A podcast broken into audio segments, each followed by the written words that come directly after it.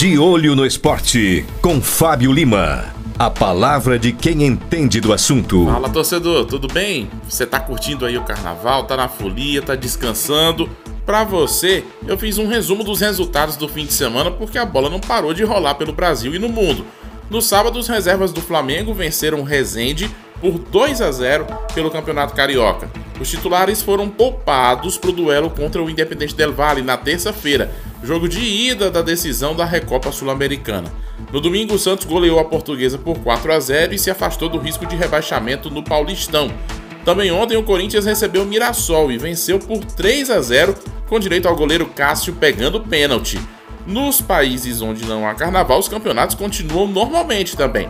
No sábado, o Real Madrid venceu o Osasuna por 2 a 0 pelo Campeonato Espanhol, mas com novo caso de racismo contra o brasileiro Vinícius Júnior. O clube registrou queixa contra o autor dos insultos que já foi identificado.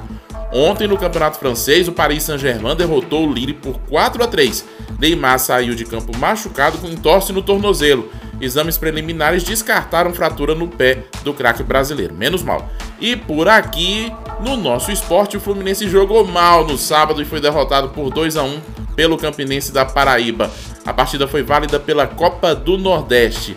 A boa notícia do esporte piauiense vem do México e do badminton. O Brasil conquistou o terceiro lugar na Copa Pan-Americana por equipes que terminou ontem em Guadalajara. Dos 10 integrantes da seleção brasileira, 5 são piauienses. Fabrício Farias, Jaqueline Lima, Juliana Viana e as irmãs Sâmia e Sânia Lima. Parabéns para todos eles e eu volto a qualquer momento na programação da Lupa 1 para deixar você a par de tudo o que acontece no esporte nesse carnaval. De olho no esporte com Fábio Lima. A palavra de quem entende do assunto.